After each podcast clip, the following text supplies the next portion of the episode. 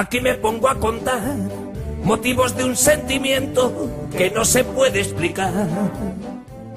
Bienvenidos al podcast de la Peña El Bar de Mou, la Peña de los Atléticos de Murcia. En nuestro programa hablaremos de la actualidad de nuestro equipo y también de las noticias y eventos realizados por nuestra Peña. Te esperamos en el podcast del Bar de Mou. Bienvenidos. Donde lloraba mi abuelo conmigo, con mi papá de la mano. Qué manera de aguantar, qué manera de crecer, qué manera de sentir, qué manera de soñar, qué manera de aprender, qué manera de sufrir, qué manera de palmar, qué manera de vencer, qué manera de vivir. Qué manera de subir y bajar de las nubes, que viva mi Atleti del Madrid. Cholo venía siempre derecho, no era un jugador que dijese una cosa por decir, ¿no? Eh, siempre eh, te apuntaba que le dijeses la verdad y que fueses por un camino recto como era. En ningún momento me permitiría competir o haber pensado en competir contra Luis. Simplemente saber de, la seguridad que me ha tenido, la relación que he tenido con él, eh, que estará contento de donde nos esté mirando, porque aquel día que me acerqué al despacho de él, cuando estaba en Sevilla y le comenté de que el Atlético de Madrid me quería como futbolista, me dijo enseguida, ¿y qué estás esperando para ir para allá? Entonces no tengo ninguna duda que todo esto bueno que nos está pasando, él lo estará disfrutando desde el lugar donde nos esté mirando. Ah, eh, eh, era un día muy importante para el míster, al que has abrazado solo marcar. Lo primero que se te ha pasado por la mente tras marcar ese golazo ha sido abrazar al Cholo Simeone. Sí, porque lo que es un día importante para él es un día importante para mí. Eh, entonces tenía muchísimas ganas de, de, que ese partido sea mágico para, para él, para la afición, porque no nos merecemos para mis compañeros y al final yo creo que desde el Mundial eh, estamos en una dinámica increíble, tanto en los entrenamientos como en los partidos y nada,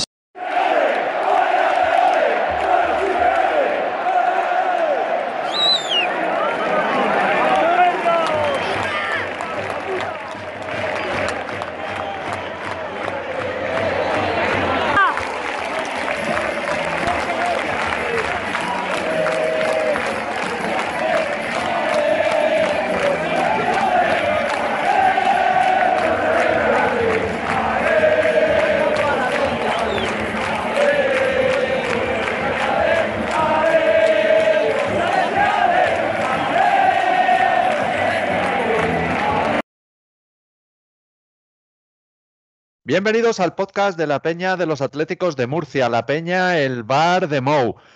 Estamos aquí en nuestro episodio número 46 y hemos empezado con un audio que, siendo muy sencillito, pero creo que dice muchas claves de la situación del Atlético de Madrid, del pasado, presente y futuro de lo que es el Atlético de Madrid.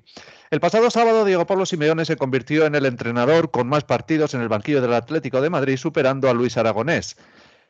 Así se confirma como la mayor leyenda, junto al sabio Hortaleza, como mínimo a su altura, del Atlético de Madrid. Pero no solo por el número de partidos que ha, sido, que ha estado en el banquillo, sino por haberlo hecho de manera continuada durante 11, durante 11 años gloriosos, en los que el equipo ha conseguido dos ligas, dos, dos subcampeonatos, una Copa del Rey, dos Europa League, dos Supercopas de Europa, una Supercopa de España y dos finales de Champions muy dolorosas. Y lo ha conseguido mientras los dos transatlánticos del fútbol patrio se gastaban millonadas inmorales de dinero en tener a los mejores del mundo, mientras los cuatreros de la apropiación indebida subían a su costa en la lista Forbes. Y no solo eso, sino que lo ha conseguido en competiciones adulteradas como la Liga, por la Federación, por la UEFA, por los Giles Manzanos, por los Negreiras, por los Rubis, por los Geris y por otra gente de similar calaña, para que ganen los dos de siempre. Por todo ello, por todo lo que ha conseguido el Cholo, a pesar de las dudas de las dos últimas temporadas, pero ahí estamos, otra vez terceros, que es a lo máximo que podríamos aspirar en esta liga de mierda. Pues ahí estamos, otra vez tercero. Por eso, todo lo que ha logrado el Cholo en estos 11 años es grandioso, es milagroso, es extraordinario, es increíble. Y por eso, qué bueno que viniste, Cholo. Y creo que este programa, pues va a ser cholismo. Cholismo puro porque no puede ser de otra manera. Y es que si en algún momento hemos dudado de, Diego Pablo Simeone, creo que es porque la memoria es flaca y a veces eh, nos falla pero creo que la figura de Diego Pablo Simeone debe ser ensalzada que, como decía el otro día Peris, tiene que tener una estatua muy cerquita de la de Luis Aragonés. No sabemos si es una leyenda a la altura, por encima, por debajo, pero yo creo que a la misma altura de Luis Aragonés lo ha conseguido por títulos y por, como he dicho, mantenerse en ese puesto durante 11 años en un club que para nada era un banquillo fácil. Así que, bueno, mm, voy a presentar a nuestros invitados. Keco Franco, buenas tardes. Hola, buenas tardes, compañeros. Y Juanito de la Peña Cartagena, muchas buenas, muy buenas tardes, Juanito. Hola, buenas tardes, amigo. Un placer de nuevo pues, estar con pues, vosotros.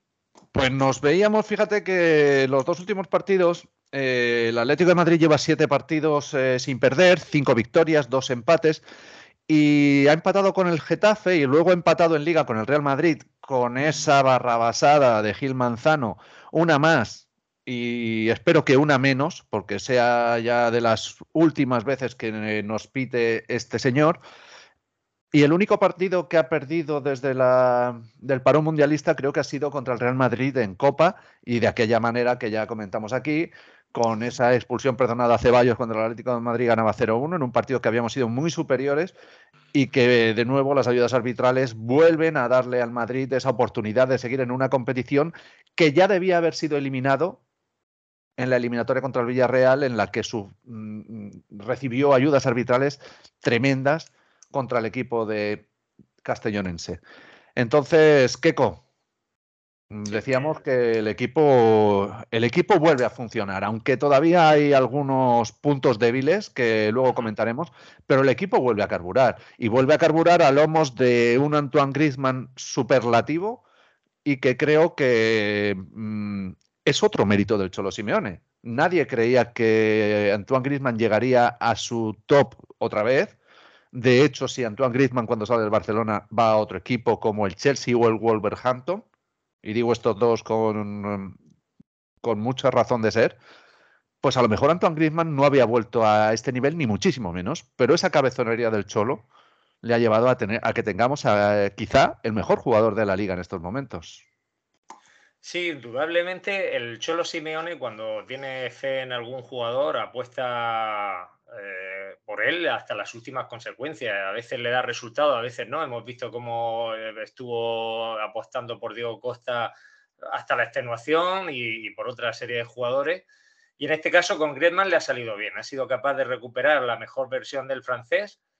Eh, bueno, y nadie mejor que el Cholo, porque yo creo que, al fin y al cabo Griezmann es una obra suya. Griezmann es un futbolista que destacado de la liga jugando para la Real Sociedad, pero viene al Atlético de Madrid, una joven promesa, y es bajo las órdenes del Cholo donde se convierte lo que podríamos denominar en un jugador top. Y tan top llega a ser que, de hecho, creo que estuvo ahí muy, muy, muy cerca de conseguir el balón de oro, aquel año que se lo tangó Modric, ¿no? Entonces, el mérito del Cholo mm, no solo es reconocido por los demás, sino por el propio Griezmann, que cada vez que tiene oportunidad le muestra su agradecimiento y la importancia que ha tenido en su carrera. Y en cuanto al equipo, lo que estabas comentando, eh, no puedo estar más de acuerdo. Creo que desde el Mundial a esta parte se ha progresado adecuadamente, nunca mejor dicho, en el sentido de ya no solo del juego, de que el equipo haya mejorado en el juego, sin ser una barbaridad, sino en el sentido anímico. Se le ve a ciertos jugadores ya con mucha más confianza. El propio Griezmann está haciendo un fútbol extraordinario.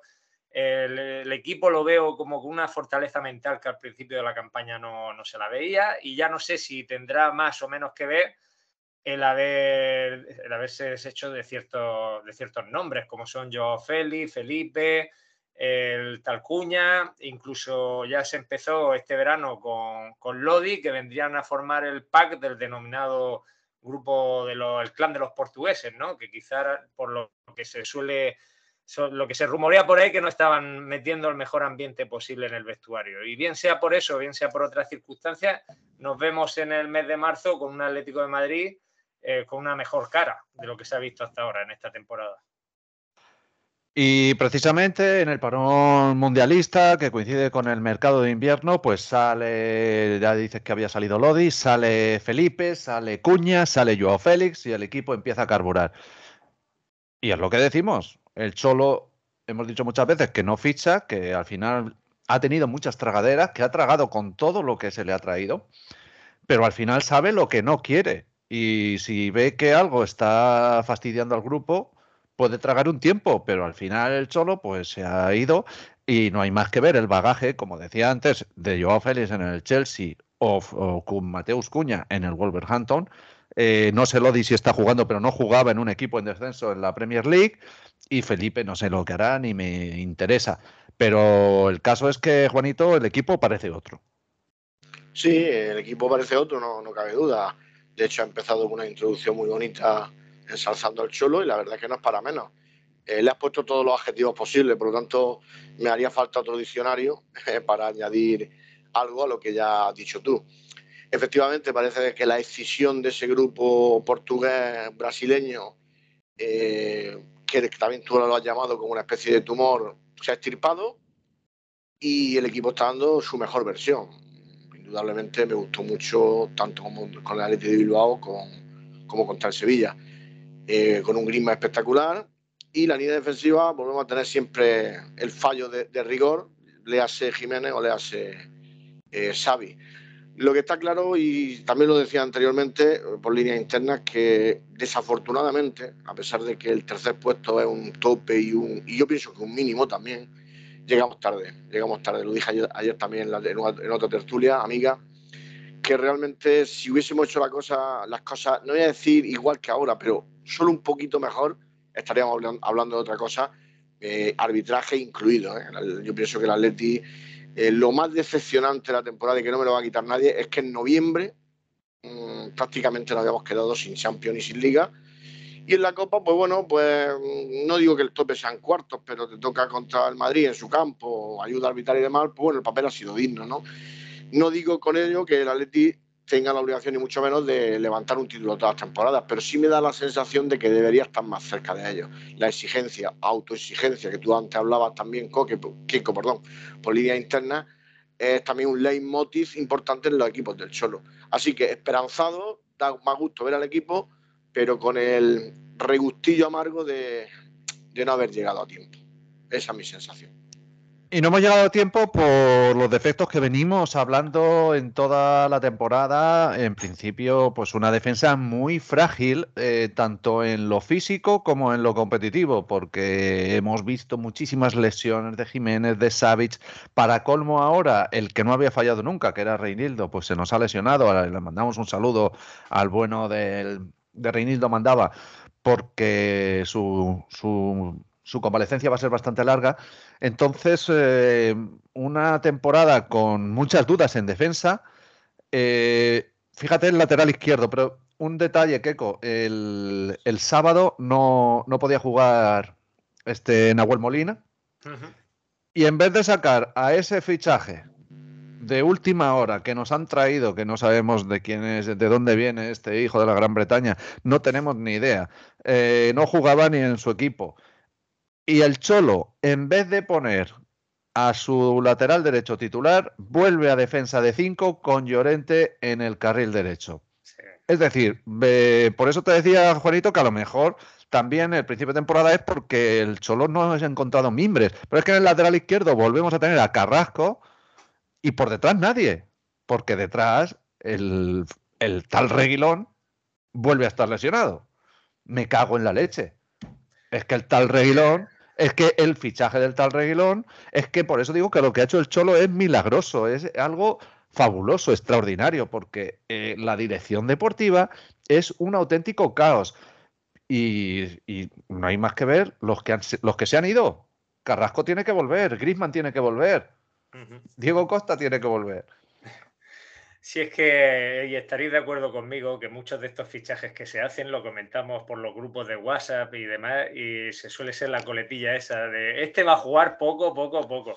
Y, no es ni más ni menos porque nosotros como aficionados eh, ya sabemos por, por la experiencia empírica de lo que ha pasado temporadas anteriores con ese tipo de fichajes, lo difícil que lo tienen para jugar en este Atlético de Madrid del Cholo Simeone. Entonces, cuando ha venido un reguilón o ha venido este hombre, que no recuerdo el nombre ahora, el irlandés este o el inglés. Doherty. Doherty, Doherty.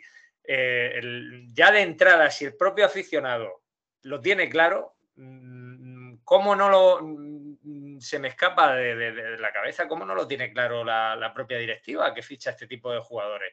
Porque al final está pasando lo mismo que ha pasado el año anterior, el anterior, el anterior y el anterior. Son fichajes de perfil bajo fichajes que vienen para cubrir una posición donde, donde hay un apuro bastante grande y, que al final el Cholo Simeone cuando se ve en la voluntad de poner eh, o de retocar todo el equipo para, para, reconstruir la defensa, sin contar con esos nuevos fichajes, joder, te está lanzando un mensaje a las claras de que lo que le estás trayendo no le vale, no le sirve, ese perfil de jugador, ese perfil de fichaje no le vale. Y ellos insisten, insisten, insisten y ya el ejemplo de este último partido, de volver a ver a Llorente ahí de carrilero y, Carrasco y demás, pues no te deja otra cosa que a las claras que, que, él sigue en su filosofía, él no engaña a nadie, él no está mintiendo a nadie, él te está dejando a las claras que hay un perfil de jugador, un tipo de fichaje que se empeña al club en traer, pues gente que viene libre, gente que son descartes de otro equipo, etcétera, etcétera, que aquí y más llegando en invierno no van a jugar nada y no son ningún tipo de solución para los problemas que tiene el equipo.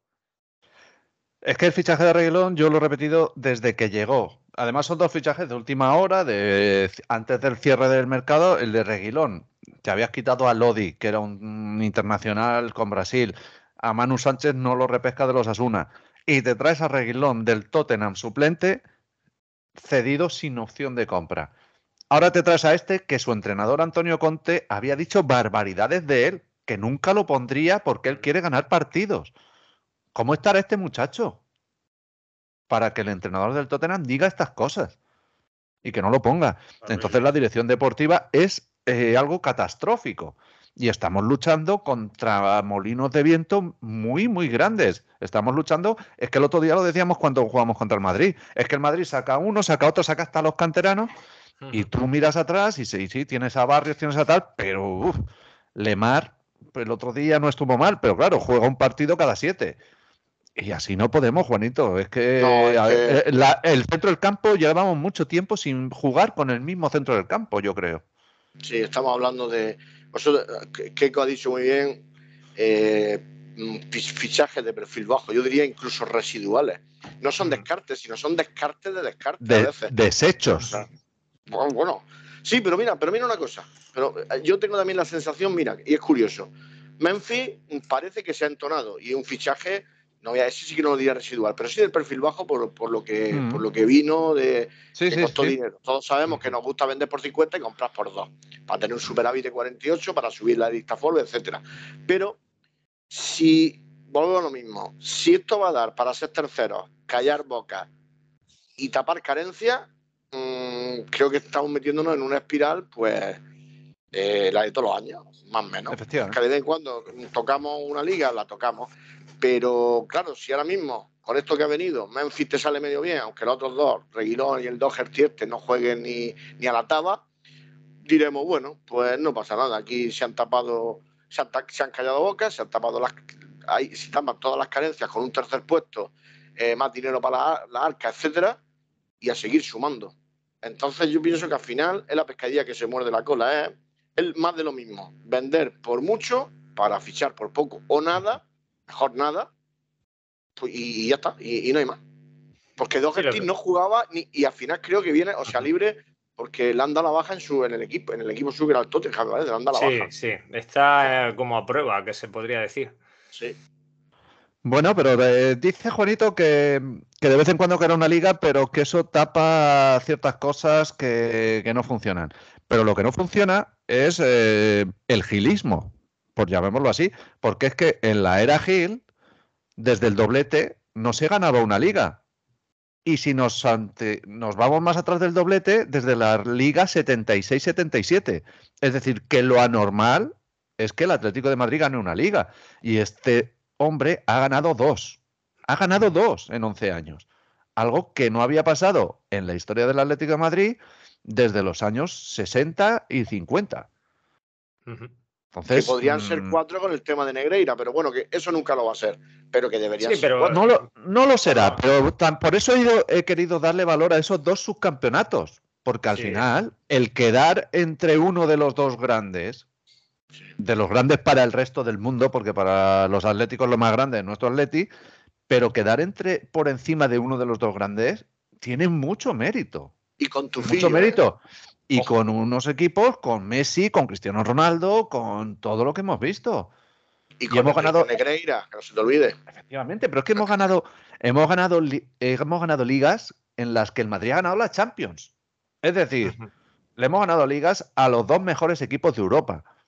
Y eso hay que ponerlo en valor. Y hay que ponerlo en valor y que ojalá este hombre estuviera mucho tiempo y siguiera con esta dinámica. Y, el, y si no, que se vaya que se vaya y se le despida con honores. Y cuando tenga que volver, pues tendrá las puertas abiertas y ojalá ya no estén estos dirigentes. Pero, mm, claro, las incertidumbres están ahí. Em, pero si nos ceñimos al presente de nuevo, Keiko, em, tenemos un jugador top mundial ahora mismo. Podremos meter a, a Antoine Griezmann los cinco mejores jugadores del mundo ahora mismo en estado de forma. Los cinco no lo sé, pero entre los 10, 15 es posible. El, pero vamos, aún, así, en clave del Atlético de Madrid, eh, no cabe otra que, pensar que a, eso voy. A eso voy, que el gran mérito es de Diego Pablo Simeone, que se empeña en su vuelta más allá de lo que muchos pensáramos, y, me incluyo, porque yo nunca pensé que Griezmann volvería a dar este nivel, ni muchísimo menos. Al contrario, pensaba que sería una rémora para el Atlético de Madrid. Pero su empeño, su obcecación, ha hecho que Griezmann vuelva a tener su mejor nivel, con algunos cambios o algunas características distintas, y el Atlético de Madrid, con la política de fichajes y la política económica que tiene, nunca podría aspirar a fichar en el mercado a un jugador top 15, top 10, top 5. Sí, si ahora mismo, por ejemplo, os estaba escuchando atentamente y por lo que ha comentado Juanito, ahí tienes las dos vertientes, ¿no? ese tipo de fichajes muy residuales de lo que estábamos hablando, el irlandés este y el, que pudiéramos meter ahí Reguilón. Y luego tienes la otra vertiente, ¿no? Que es Memphis, que sí, que también es ese jugador que a lo mejor en su equipo está siendo suplente y que posiblemente esté en decadencia, pero que tiene un pedigrí, tiene un caché, es decir, es el máximo goleador de la, de la historia de la selección de Países Bajos, es un tío que ha jugado en equipos muy importantes siendo protagonista. Entonces, ese tipo de jugador sí que a veces el Cholo saca petróleo de donde ya no lo sacan otros, ¿no? Y es capaz de, y eso lo ensalzo, o sea, lo enlazo con lo que estabas comentando de Griezmann y lo que se vio en el partido contra el Sevilla. Si Simeone es capaz de acoplar a un Memphis Depay en, en el diseño de, plantilla, en, el plan de juego, de motivarlo y de sacarle el jugo a un tío que creo que tiene 28, 29 años ahora mismo. 29 creo que tiene, Claro, sumado al estado actual de Griezmann, creo que estamos ante una pareja de atacantes de primerísimo nivel de aquí a final de temporada. Pero volviendo a lo que ha dicho Juanito, el, hacer esos diseños de plantilla que hace esta gente, con esos tipos de fichajes tan residuales e, intentar ver si tiras los dados y te sale premio y te quedas tercero, eh, algún año no va a dar, es que no va a dar, y más cuando este tío no esté en el banquillo. Es que yo tengo clarísimo que cuando el Cholo no esté y te traigas a otro, ponle el nombre que quieras y le hagas estas pifias con los fichajes, no, le va a dar para quedarse ni tercero, ni cuarto, ni leche. No, no, no. No, no hay potencial para estar entre los entre, quizá entre los cuatro primeros, pero habría que ver, habría que ver porque también llevamos mucho tiempo con el Cholo Simeone, no sabemos qué podría ser con otro entrenador, pero lo cierto es que, como decía Juanito, dice, que en la primera tiramos la liga muy pronto, ya, pero es que uno de los problemas que ha tenido el equipo es la falta de gol. Y la falta de gol viene porque tu delantero centro es Morata, que has intentado quitártelo hasta el último minuto del mercado, te lo has intentado quitar de encima, y al final es tu delantero centro titular. O sea, un tío que no te vale, acaba siendo tu delantero centro titular. Llega Memphis, Morata se pone las pilas y el otro día mete dos, porque Memphis en un cuarto de hora había metido dos. Entonces, al final, una plantilla donde hay competencia, donde ves que si, si tú no estás bien, te van a echar por delante y vas a perder el puesto, también mm, redunda en el rendimiento del equipo. Y en este caso, el Atlético de Madrid, pues en la primera en la primera vuelta, pues eso, no había competencia para Morata y mira que lo ha intentado. Pero claro, es, muy, es, muy, duro, Juanito, pasar de, de Suárez, ¿verdad? A, Morata. Está claro. Lo que pasa es que yo voy a abrir otro, otro melón, si me permitís. El otro día había al Metropolitano eh, haciendo la ola y os voy a preguntar y también al mismo tiempo me voy a responder yo mismo, como es una especie de debate interno, es haciendo la ola y, o sea, este tipo de resultados, este tipo de juego de aquí a final de temporada, si más o menos lo mantenemos, nos dará la paz social que tanto necesitamos? Yo diría que sí, pero tenemos que trabajarlo mucho, no podemos bajar los brazos porque yo pienso que la comunión con el equipo tiene que ser brutal y todos a una y, terminar ya con este tipo de, de guerra interna. Así que lo dejo sobre la mesa y yo respondo que sí puede, si seguimos así, creo que sí puede dar con esa paz social. ¿Qué opináis vosotros? Yo, no lo creo. Yo creo ah. que puede calmarse, pero no arreglarse. Yo creo que puede calmarse, evidentemente, porque los resultados, al final los números al Cholo le avalan. Es el entrenador con mejor porcentaje de victorias por encima de todos los entrenadores. Eh, los resultados están ahí y al final si queda tercero, pues no, nadie le puede reprochar nada porque es hasta a lo que podemos aspirar con este equipo, que repito, es un equipo muy devaluado respecto al de temporadas anteriores. Eso sí, habrá algunos que sigan pensando que el Cholo eh, debe marcharse porque su fútbol ya no es el, el que la gente quiere. Y la gente a lo mejor quiere otra cosa. La gente se ha cansado de comer sándwich de jamón y queso y quiere comer jamón serrano. Pues a lo mejor hay gente que, que quiere probar el jamón serrano. Bueno, sí, pero, pues, eh, eso, yo creo que eso va a seguir. por lo menos se calma. Acaba de decir que se calma. Es un Calmarse sí, pero arreglarse no. Es decir, eh, si el año que viene mm, el Cholo vuelve a tener una plantilla eh, inferior a lo que la gente se piensa, porque la gente todavía se traga eso de la mejor plantilla del mundo, cuando el Atlético de Madrid había entrado en un, en un mercado de fichajes muy inflado, con el dinero de Rodri, de Lucas, de Griezmann y empieza a fichar a Joao Félix, empieza a Lemar. Es que Lemar, vamos a echar la vista atrás, vamos a tener un poco de perspectiva, que costó 70 y pico millones. Sí, 70 kilos, sí. Y ha jugado cuatro ratos. Cuatro ratos, sí. Claro, son fichajes que al final es que ni cuando has gastado dinero has fichado bien. Entonces, mm, a lo mejor es que no solo no fichas bien o fichas eh, jugadores con un papel residual en sus equipos o descartes, sino que además cuando has tenido que salir al mercado con dinero y diciendo aquí estoy yo, pues ha, ha sido mm, favoreciendo a los intereses particulares de algunos y no a los del equipo. Y ahí el Cholo Simeone yo creo que no ha pinchado ni cortado. a ver si que no ilumina, no ilumina con esa paz social, a ver. Ah, sí, y ya os doy luego opinión sobre otra cosa. A ver, yo creo que ayuda, ayuda indudablemente porque siempre, aunque sea una frase muy manida, se ha dicho que en el fútbol cuando los resultados son favorables y el juego acompaña esos resultados, pues todo se queda como una balsica de aceite. Ya no solo a nivel social, sino a nivel vestuario, pues dejan de aparecer grandes titulares, que ocurre esto, ocurre lo otro. Que eso no quiere decir que, no haya problemas, pero bueno. Pero estoy con Vicente. Yo creo que aquí el, mal está tan enraizado aquí viene ya tan de lejos las la proclamas y las reclamas de los diferentes grupos que hay ahí, que aunque tú ahora, eh, con el buen desempeño del equipo, ayudes a que eso se calme un poco, en cualquier momento que tengamos otro tropiezo, va a volver a salir, porque hay mucha gente con la matrícula anotada de eh, lo que decía Vicente, de que no están conformes con el momento actual del equipo quitando estos últimos meses eh, y con el desempeño de Simeone. Otros que si el escudo, otros que si los valores auténticos del Atleti, los reparte carnet, que si los come pipas, que tal y que cual.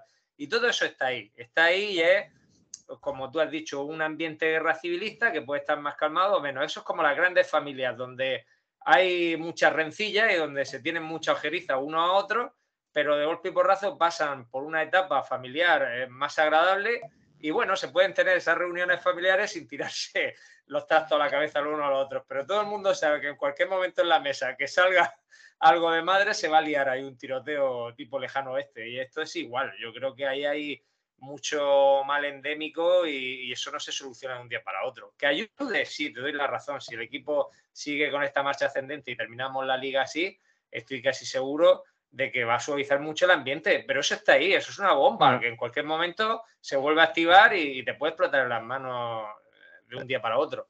Y en cuanto Esto es como, como Succession, perdona, no sé si la has visto, Keiko, pero van a estrenar, está a punto de estrenarse la cuarta temporada y un poco es eso, pero al final el que manda es el que manda. Exacto, claro, si es que tiene que haber siempre un líder, si no, cojones. Y, además, luego lo otro que tú decías, que estoy también muy de acuerdo en el tema de cómo cuando se ha ido al mercado a mayores, tampoco se ha acertado, porque yo pienso que cuando se marcha eh, Griezmann, que era el buque insignia de este equipo, era un jugador en pleno rendimiento, en plenitud de facultades deportivas, y lo que vamos es a una joven promesa que estaba en cierne, como era Joao Félix, es que ese no era el fichaje que necesitaba el Atlético de Madrid en ese momento. Eso era un fichaje populista, un fichaje de campanilla, que si te sale bien, pues acordaros aquella pretemporada que parecía que habíamos engañado al Benfica, ¿no? Con el tema de lo que se había pagado, porque lo vimos jugar al chaval y eso parecía la, reencarnación de Maradona. Pero eh, la gente de fútbol sabe que hay más posibilidades de que un chaval de 18 años y más en un sistema tan encorsetado como el del Cholo Simeone, con una filosofía de juego y de dirigir equipos tan particular, que, no pueda paliar en un momento presente el rendimiento que te estaba dando un Griezmann. Entonces, ¿a dónde voy a parar? Si tú coges esos 130 millones de euros y en ese momento te vas al mercado y dices, voy a ver los nueve de mayor calidad que hay ahora, o los atacantes de mayor calidad que hay, ya consagrados, con 26, 27 años y tal, inviertes ahí en presente, porque seguramente eh, sería lo más razonable el, que debería de haber hecho el Atlético Madrid en ese momento. A toro pasado es fácil porque Joao Félix no ha salido rana en ese sentido, ¿no? Pero creo que por ahí van los tiros y con Lemar lo mismo. Te traes a un chaval que llevaba dos años despuntando en la liga francesa, que realmente yo por lo que he leído después, él tiene un año buenísimo, que es el año que queda campeón el Mónaco, pero el año siguiente ya pega un bajón considerable y nosotros nos lo traemos eh, a, la otra temporada y, es un jugador que para el precio que costó, mm, esos fallos se los puede permitir un Barça, un Madrid, que pinchan cuando te traen un Coutinho, cuando te han traído un Hazard y, han tirado 100 millones de euros a la basura. Pero yo creo que un Atlético de Madrid, cuando va al mercado a mayores, tiene que ir a caballo ganador. No puede jugársela. Tiene que ir a. O te vas a gastar esos cuartos, tienes que ir a por, a por un tío que está ya consagrado, que te va a dar un rendimiento inmediato y eso es mm, vivir la realidad como se tiene que vivir. Sí, Keiko, pero al calor de tus palabras, yo tengo que ponerte una cortapisa. Eso no es fácil, me explico. Pienso más bien que el Atleti tiene que jugar a la carta eh, tipo promesa, porque siempre le va a costar menos, aunque 127... Pero no gastando de 130 millones, Juanito. Bueno, es que 130 millones te los gastas porque, porque Méndez quiere. Exacto. Y es lo que decía yo antes. Sí, pero ¿tú, tú crees que sinceramente que si tú acudes al mercado con 127 millones de, de Joao, te puedes traer a Haaland, te puedes traer a Mbappé, te pues puedes traer... No, sé. no hombre, a Mbappé no, pero tú sí te puedes traer... Sí te puedes ni Haaland, ni Blaovic tampoco, me explico. Si está consagrado y está jugando en un equipo grande, va a ser muy pero, difícil. Pero, pero, Tienes que apostar, tienes que apostar a, promesa. Sí, pero promesas, no te, pero promesas no te puede gastar 130 millones siendo un Atlético de Madrid en traer una promesa. Haaland no se Mira, otro, otro ejemplo de esto que estamos... De... Claro, pero es que, por ejemplo, tú tenías fichado a Lautaro Martínez. Y por esas de siempre, de te voy a pagar el billete de Monopoly, Lautaro te lo quitan. Porque tú lo tenías apalabrado y, y él quería venir. Y te lo quitan. Entonces, ese jugador que costaba 15, 20 millones es el tipo de fichaje que tenemos que hacer. Sin un coste desorbitado, pero con un bagaje y con una calidad que te pueda dar. Doctora Martínez ha sido eh, internacional en, la campeona del mundo, titular, incluso este del Manchester City, pues en su día, pues a lo mejor podíamos haber ido a por él, pero tú tenías a Morata con una ficha altísima y no puedes ir a por él. Pero eso son inversiones, Vicente, de las que estamos hablando, que puedes arriesgar, porque te, vas a gastar en el mejor de los casos 30 millones, 35 millones. Pero tú vas al mercado, en el caso de Lemar, con 75, 80 millones, o en el caso de Joao Félix, con ciento y pico, y yo ahora mismo no voy a hablar de memoria porque seguro que me voy a equivocar, pero si nos retrotraemos cuatro años atrás y tú coges la lista de los atacantes más importantes, quitando a los Mbappé y Messi, que está claro que no te los vas a poder traer. Y miras lo que había, y seguramente por 130 millones de euros te puedas traer a muchos. Y, si te vas al centro del campo, pues a ver, a ver qué es lo que te puedes traer por 75, 80 millones de euros, tío. Que te puedes traer un ramillete de 20 jugadores de primerísimo nivel que te van a dar un rendimiento en momento presente de la leche. Entonces yo sí entiendo que un Madrid o un Barça vayan al mercado y se traigan un chaval de 18 años que cueste 130, 140 millones de euros y se la jueguen. Le han salido mal algunos. Pero, pero el Atleti yo creo que en esa, y sobre todo porque no tenemos otro. Es que se fue Griezmann y, lo, que lo, que, lo que se tenía que traer, te tenía que dar un rendimiento inmediato porque habías perdido a tu estrella, a tu jugador buque insignia. Y no puedes traerte un chaval para que rinda dentro de tres o cuatro años. No, tiene que rendir ya porque has perdido al jugador que te estaba dando ese rendimiento. Y además, previamente habías perdido a Arda Turán, que era un poco el perfil también, un poco los jugadores creativos, de enganche. Entonces, mm, al final, la política deportiva es, es, Habláis de gastos, es que es por lo que entra por Griezmann. O sea, yo no veo el gasto ni la inversión por ningún lado. El riesgo sí, pero realmente el Atlético de Madrid pienso y creo que hemos leído mucho de que en, toda la, en toda la temporada del Cholo creo que ahí está superávit por los fichajes. Entonces, no, tampoco nos podemos tirar. claro, pero, es, pero, es la inversión deportiva. La inversión deportiva, eh, eh, cuanto más caro vendes y menos rendimiento hay, al final eh, lo barato, lo barato sale caro, ¿no? Tú tienes una vivienda y la vendes por un millón de euros y te gastas en otra un millón de euros. Pero lógicamente estás haciendo una inversión de un millón de euros. Pues si tú tenías una vivienda que tenía piscina, que tenía eh, tres plantas, que tenía dos garajes, que tenía tal, y la has vendido por un millón de euros, pues lo normal es que si quieras vivir en una vivienda similar, busque algo similar. Lo que no puede. y, que, y, que, la tengas amueblada ya. Eh, exacto, entonces yo lo que creo es que se fue, dice, sí, el, dinero no se ha gastado, no, pero son 130 millones que ha soltado en el mercado. pero, al final el jugador no se adapta, ni, ni, él al Cholo ni el Cholo a él, es decir, eh, yo la, la, calidad de Joao es indiscutible, lo que pasa es que claro, es un, un chaval joven que yo lo veo, que es que yo pienso que no se quiere encorsetar o no quiere incluso trabajar. Eh, porque él no está por la labor de. Pero ese es otro debate, Juanito. Ese otro debate. yo, me estoy, yo me estoy yendo al debate en origen. Se, va por eso. Pero el Atlético de Madrid tiene 130 millones en la mano. Que lo ha cogido de Griezmann, o 120, o lo que sea. Y tú te vas al mercado. Y en el mercado, en lugar de traerte un tío de 26, 27 años que la esté rompiendo, que sea un tío que te garantice mínimo 20, 25 goles por temporada y decir, aquí es donde voy a meter los cuartos para tener jugador los próximos cuatro años y que me dé un rendimiento ya desde el momento inmediato. Aparte, no, hay que necesariamente gastarse esos 120 y tantos millones. Te vas a traer a un chaval que ha jugado seis meses en primera, Juanito. Seis meses en primera en la liga portuguesa. Pero claro, tenían que tapar bocas, porque tú imagínate que se traen a uno por 20 y se, y se guardan 100. ¿Qué quieres? ¿Que suban más la lista Forbes? Porque se lo gaste. Si no, no, no, pero no. Es que son debates diferentes. Si yo no estoy diciendo que no se gasten el dinero, digo que trajeron un fichaje populista, un fichaje político, y, todo este debate ha nacido en lo, mal que diseñan la plantilla a menores y a mayores, por lo que ha dicho Vicente, de que cuando vamos al mercado a gastarnos pocos cuartos, la mayoría de las veces traemos retales, y cuando vamos al mercado a mayores a gastarnos el dinero, a gastárselo ellos, también a veces nos equivocamos porque invertimos, él ha puesto los dos ejemplos, yo Feli y Lemar, y yo estoy de acuerdo con eso porque creo que cuando te gastas esa barbaridad de dinero en jugadores muy jóvenes que son promesas, eso lo puede hacer un Madrid un Barça, porque luego sí tienen otros jugadores de un nivel que te están dando un rendimiento inmediato, pero el Atlético de Madrid no puede ir al mercado y decir, yo me voy a gastar un, dinero que, que, te cuesta muchísimo más trabajo ganarlo que esos dos masas de equipos, porque no facturan lo mismo, no tienes esa entrada de caudales y, a ver qué pasa, ¿no? Si tú eh, necesitas rendimiento inmediato en ese momento, pero que ni siquiera Blaovi era eh, un, fichaje, una apuesta tampoco así súper segura. En la Juve no la está rompiendo como la rompía la Fiorentina. Ah, pensábamos que sí, ¿eh? Correcto.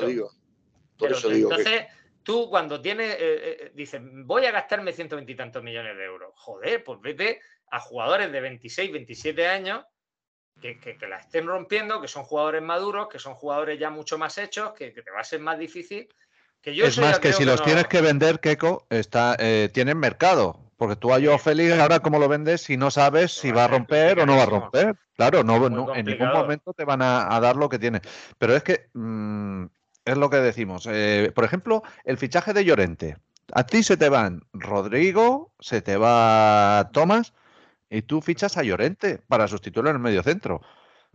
Y a, a, Simeone no le vale ahí. Simeone lo tiene que reconvertir y recordar que la primera, la primera temporada de Llorente, hasta Liverpool, Llorente es que no iba ni convocado. Hasta que Simeone se inventa ese nuevo futbolista y después han venido, porque el que viene a sustituir después a Tomás es Gamarra. No, Gamarra, ¿cómo se llamaba? Torreira, Torreira. Torreira, Torreira. Lucas Torreira, ese sí. vale. Sí, sí, a veces yo, uno tiene unos años y ya la edad empieza, la memoria empieza a fallar. Eh, Torreira. Torreira. Eso es lo que estamos diciendo. ¿Dónde está que, la se, que se, va, que se van eh, Rodrigo y Tomás y tú traes a Llorente, que a Simeone no le vale para jugar ahí, con Dogbia, que lo mismo el primer año hasta que se adaptan no juega nada Sí. Y luego tienes. Es que no puede ser. Por cierto, con, ha desaparecido, ¿eh? Sí, eh, ¿Algo pasará? no sé qué pasará ahí, la verdad. Porque estaba siendo un jugador bastante. Sí. ¿no? Eh, se estaba contando bastante con él. El pulpo que se había convertido, pues el pulpo ha desaparecido, no, no sabemos lo que pasa. Pero volviendo a lo que decía Juanito, yo todavía creo que la temporada se va a hacer muy larga. ¿eh? Quedan muchos partidos, quedan eh, tres meses prácticamente de competición y creo que se nos va a hacer muy larga, sobre todo por esa planificación deportiva tan catastrófica. Tú ahora mismo no tienes un lateral izquierdo. Tú tienes a Reinildo lesionado y al fantasma de Reguilón. Porque con Reguilón no contamos. Luego tienes tres centrales que si juegas con un sistema de tres centrales, acabará jugando Bissell muchos partidos porque entre Savic y Jiménez, expulsiones, lesiones, y Hermoso, que quién nos iba a decir que Hermoso iba a estar en el estado de forma que está ahora mismo. Después de eh, cómo había estado, en fin, esa, cabeza pues, ha tenido un momento crítico y ha estado a punto de salir del Atlético de Madrid. Estaba con pie medio fuera. Tenemos tres centrales, un lateral derecho y y otro señor que ha venido que no sabemos si es lateral derecho, si qué es lo que es. Entonces, se nos va a hacer muy larga la temporada y para mantener esa, esa mejora que ha tenido el equipo, de echarse más arriba, de ir arriba, a encimar, a presionar, tú tienes que empujar desde atrás y en el momento que eh, no puedas hacerlo, porque Reinildo, hay que ver las ayudas que ha hecho Reinildo de gente que se iba, que te cogían la espalda, de Jiménez y Savic, y Reinildo ha salvado goles. Entonces eso ya no lo tienes. Por eso digo que eh, se nos va a hacer muy larga la, temporada. Eso que acabas de decir es la clave. Se nos va a hacer muy larga la temporada y, mantener esta línea de resultados va a ser muy complicado. Por eso digo, Juanito, que eh, prefiero esperar para ver lo de la paz social, porque un par de malos resultados en casa y, y estamos otra vez con la borrica brincos. Kiko, dale, que estaba diciendo algo de, una clave. No, es que me, ha encantado el apunte ese de Reinildo, porque se le ve mucho las vergüenzas a Xavi Jiménez en esos partidos donde el Atlético de Madrid eh, se echa dos pasos hacia adelante, ¿no? Pues no es lo mismo que, tengas esas pérdidas que se tienen en el centro del campo, en la propia defensa, y tengas un, Reinildo que es como un rayo al corte, ¿vale? Que tapa mucho los posibles errores de algunos compañeros a que no tenga a nadie con ese sentido de la anticipación y esa capacidad de echarse al suelo al corte. Y, yo la verdad es que lo que más me preocupa a mí de todo esto que hemos hablado del tema de cómo está el equipo ahora y tal es la defensa, porque el otro día contra el Sevilla, dentro de que hicimos un, un muy buen partido de medio campo hacia adelante, contra un Sevilla de lo peor que yo recuerdo en la última etapa, en defensa estuvimos fatal, ¿eh? pero fatal. Y, un Sevilla que no hizo prácticamente ocasiones, lo poco que se acercó, el penalti, el gol y tal, pues fueron concesiones nuestras atrás que, eso contra equipos en mejor forma nos lo van a hacer pagar. Yo veo a Xavi muy, muy bajo de forma, veo a Jiménez muy errático como siempre, confío en lo que tú dices en el momento de Hermoso, pero claro, esa bipolaridad que tiene, no sabes cuándo va a aparecer Jekyll o Mr. Hyde. Y la baja de Reinildo nos deja, bueno, a ver si el Molina, que ha mejorado también en el lateral, defensivamente hablando, vuelve pronto de, esta baja que ha tenido ahora, pero que, mantenga su nivel. Y a ver, pero me preocupa bastante la defensa, ¿eh? Yo creo que el Cholo va a volver a la defensa de 5, con dos carrileros, Carrasco y Nahuel Molina en la mayoría de los partidos. Incluso algún partido llorente, eh, yo te diría que a pierna cambiada con tres centrales, los tres que tenemos, no hay más. Savich, Jiménez, eh, Hermoso, más Bitzel, que en algún partido puede actuar ahí. Y eso es lo que tenemos para finalizar la temporada. Muy, muy poquita cosa. Porque ya digo que Reguilón, no sé qué lesión tiene ahora, pero sé que el sábado no estaba en la convocatoria. Pero. Yo, todo esto me lleva también a vuestras palabras a una profunda reflexión. Y vuelvo a mis preguntas porque soy muy inquisitivo y muy inquieto. Eh, suponiendo que se va a librar la temporada con ese tercer puesto, que más o menos lo tenemos todo asumido, eh, si vosotros creéis que va a haber una revolución de, cara a la temporada que viene, es decir, eh, van a salir ciertos pesos pesados del equipo, ¿qué va a venir? ¿Se van a recuperar canteranos? Va a depender mucho de, por ejemplo, Joao, que te puedan dejar una morterada para tú hacer un fichaje de mayor enjundia. Es decir, hay tantas dudas que yo no quiero que me la respondáis porque no sois pitonisos, al igual que yo, pero sí que me iluminéis dando vuestras vuestra egregia opiniones. Pues yo si quieres, por hacer un poco mención de lo que dije, no sé si fue en el último o en el penúltimo podcast, y me sigo, a pesar de que el equipo se ve en brotes verdes, me sigo manteniendo en mi teoría. Yo creo que el proyecto está acabado totalmente, pero eh, bien este Simeone o bien se vaya Simeone, eh, te tomo la palabra, Juanito, y creo que hace falta una reestructuración bien profunda en la plantilla. Y ahora me explico.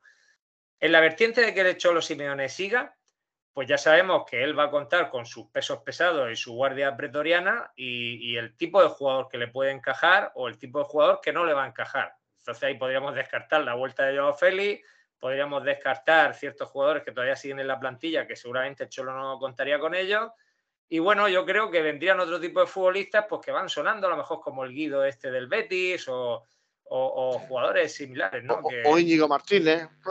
Gente que, termina contrato. Sí. es que estamos, volvemos a lo mismo. Gente que termina contrato. Claro, y a lo mejor le trae un par de jugadores de nivel y lo demás, pues el Cholo, pues volveríamos a las mismas. A intentar armar el bloque, a intentar que, que esos jugadores en los que él confía estén en buena forma y pero vamos, aún estando el Cholo, yo creo que habría que apuntalar y creo que así se haría ciertas posiciones. Y si el Cholo no sigue, igualmente creo que el que venga, hombre, pedirá jugadores y pedirá bajas, pero ya tanto con el uno como el otro, yo creo que indistintamente la, defensa hay que reforzarla totalmente. Nos hacen falta por lo menos dos centrales de nivel, un lateral izquierdo de nivel y como poco un lateral derecho que, que supla a las bajas de Molina. Otra posición que creo que es irrefutable que este año hay que meter ahí dinero y reforzarla es ya un 5 en condiciones por primera vez. Porque mira, Condovia no está contando ahora. A Coque lo pone, lo quita, lo pone, lo quita en esa posición. Y se ha visto que en partidos de mucha exigencia física, Coque ahí se le queda corto. Y Witzel es un jugador que, a ver, lo que voy a decir ahora a lo mejor no resulta muy popular, pero lo he dicho muchas veces. Yo creo que es un jugador muy de aseado, muy de oficio, muy de la AB, de la posición de 5, pero no le pide ir más allá. Que no es un jugador que, que bata líneas con pase largo, que rompa líneas con un pase largo, que tenga una conducción así muy exuberante, que tenga llegada al área. A lo mejor sí el Witcher de hace 5 o 6 años, pero no el de ahora.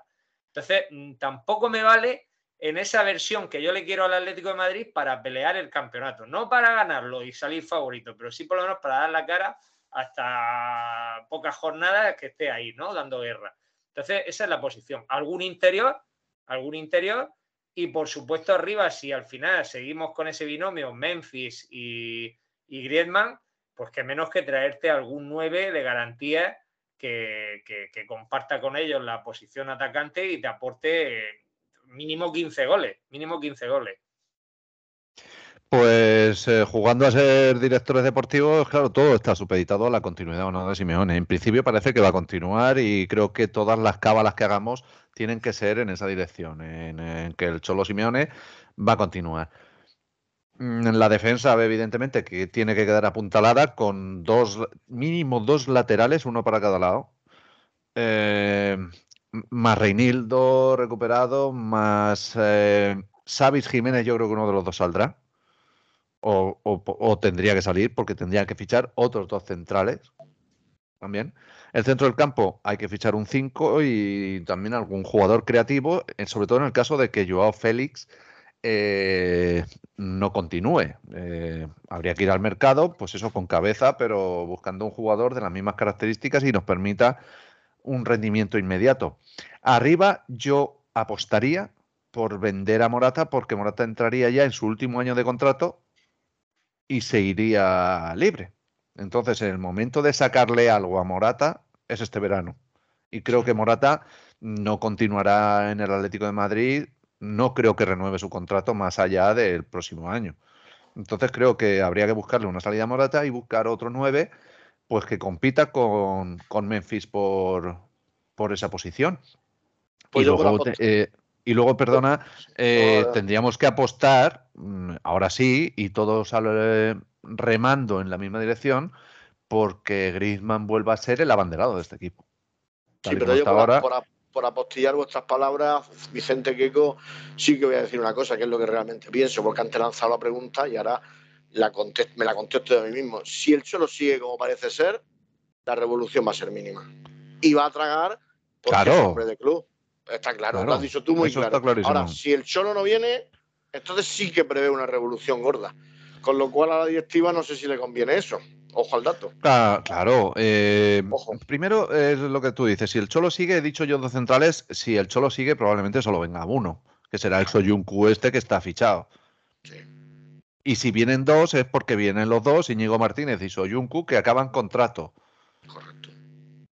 ¿vale? Entonces eh, no hay más.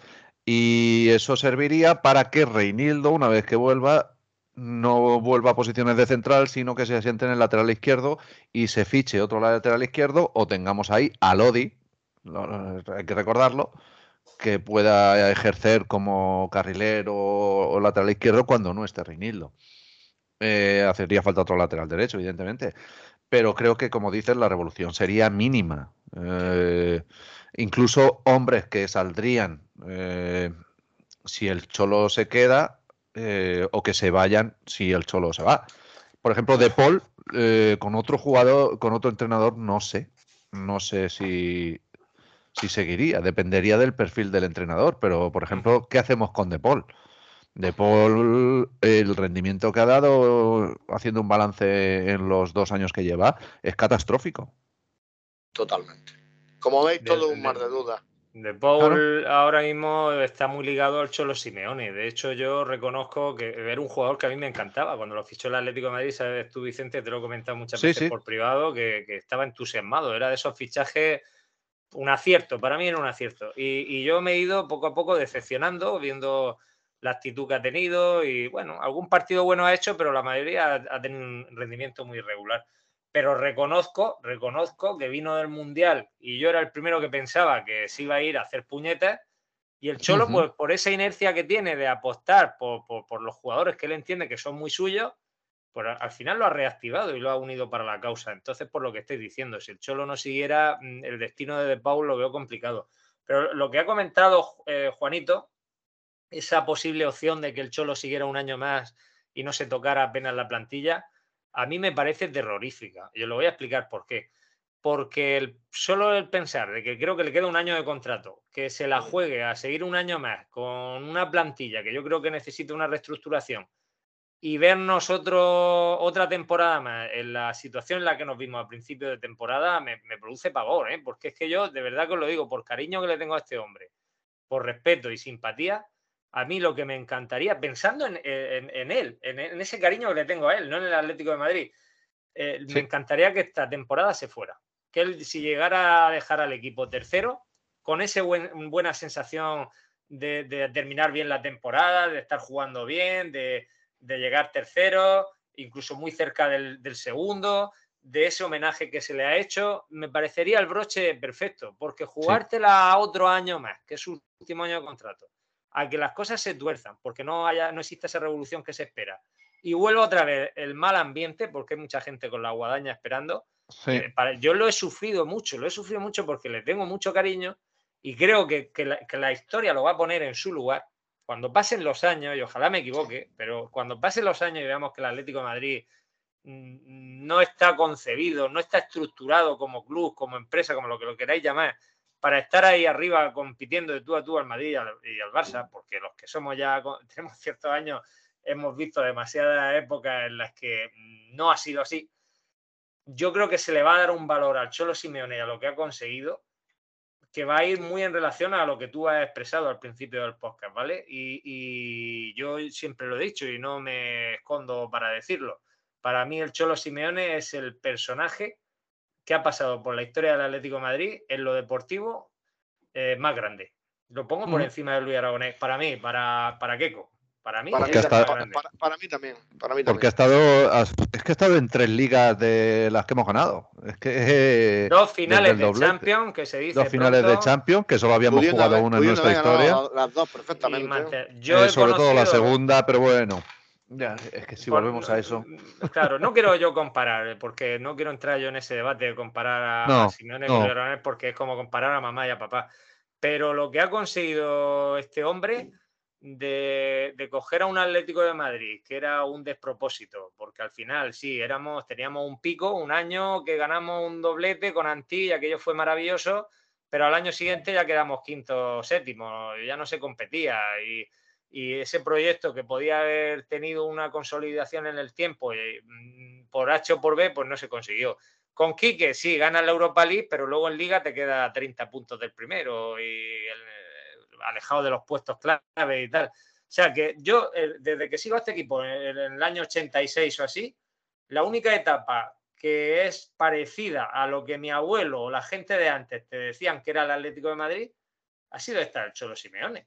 Porque yo ni en los 80, ni en los 90, ni en los 2000 he conocido eso. Yo a mí me trataba la gente al Atlético de Madrid como que antaño fuiste un equipo grande, un equipo de los punteros de España, pero ahora vivís de los recuerdos. Yo no, coño, el Atlético de Madrid un equipo grande, tiene una masa social tal, pero no, era el Valencia, era el Sevilla, era el Villarreal, era el Depor, era... pero el Atleti estaba en el ostracismo. Y este tío nos ha devuelto ese, no ese orgullo, porque todo el mundo está orgulloso de ser del Atlético de Madrid, pero sí ese sentido de pertenencia a un club grande, a un club con esa exigencia de estar ahí, de, por eso a mí también cuando a Simeone se le tacha mucho de, cagón, de tal y de cual, dices tú, pero si este tío tiene en su filosofía el ganar, ganar, ganar y ganar de, Luis Aragonés.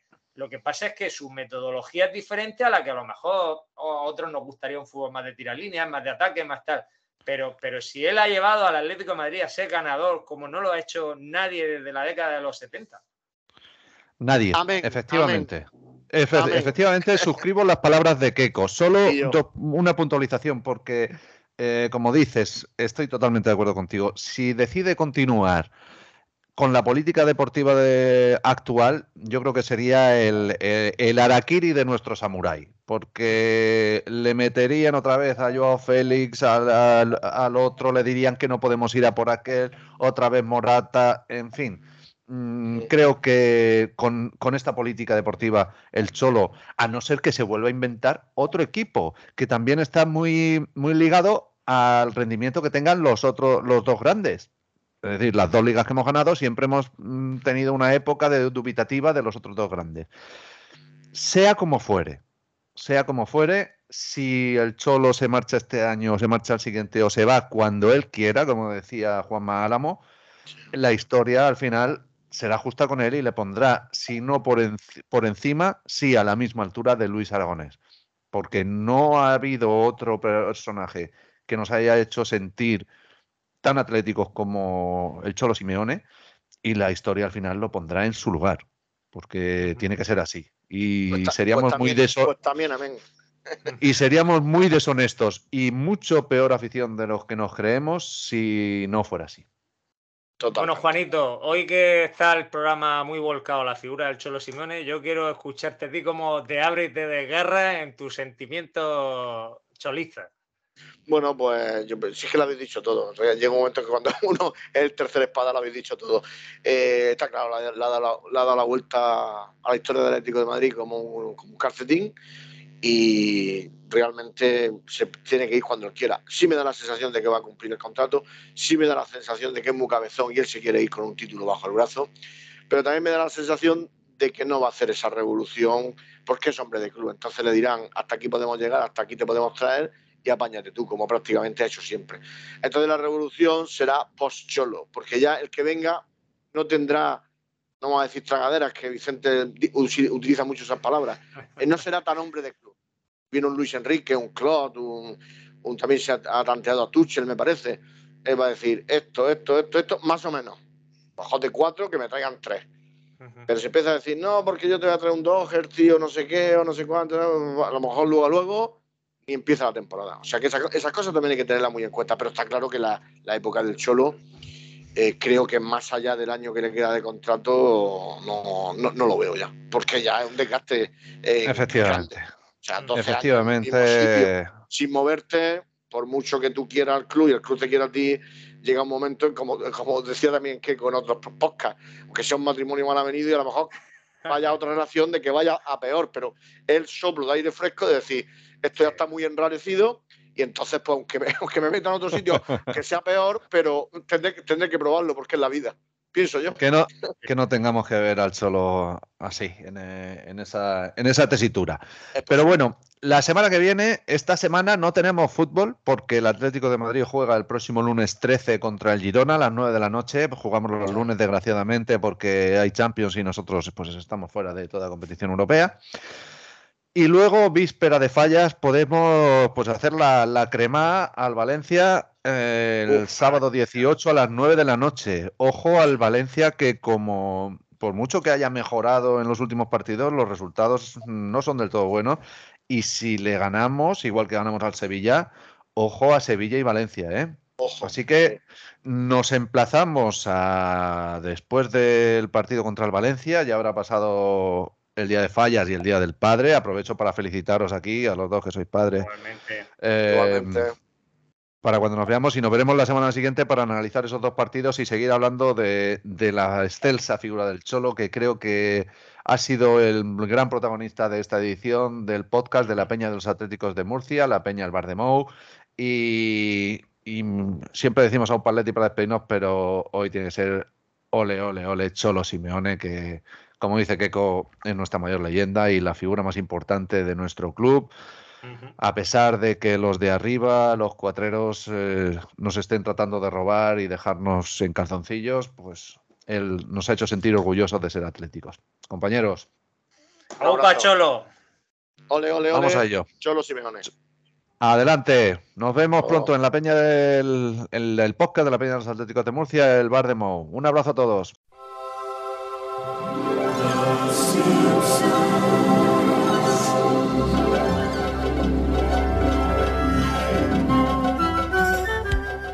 Si quieres contactar y ser socio de la Peña El Bar de Mou, la Peña de los Atléticos de Murcia, puedes contactar con nosotros a través de nuestros perfiles en las redes sociales, Facebook, Instagram o Twitter. También puedes mandar un correo a podcastbardemou.com o pasarte por nuestra sede en la calle Calvario de Espinardo.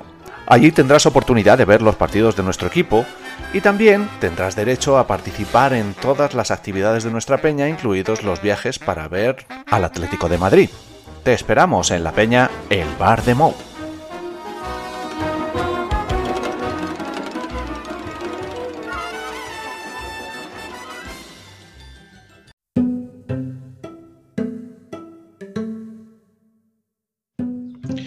En vez de una liga, un evento.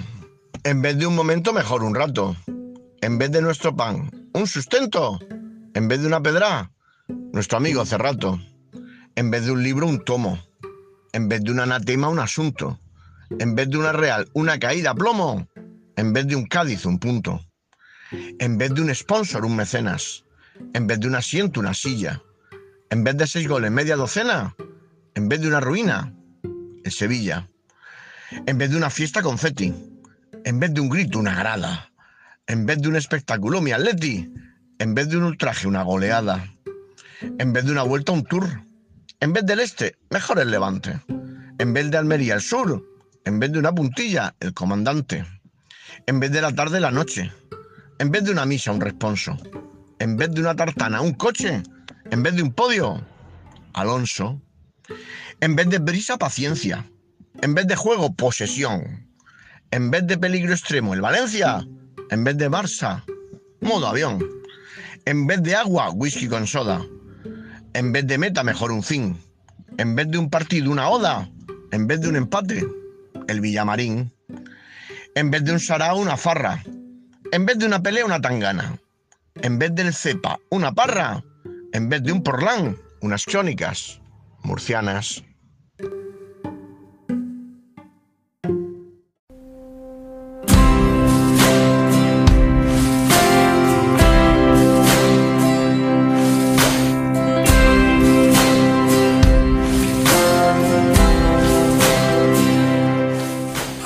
Hasta aquí una nueva entrega del podcast de la Peña de los Atléticos de Murcia, la Peña El Bar de Mou.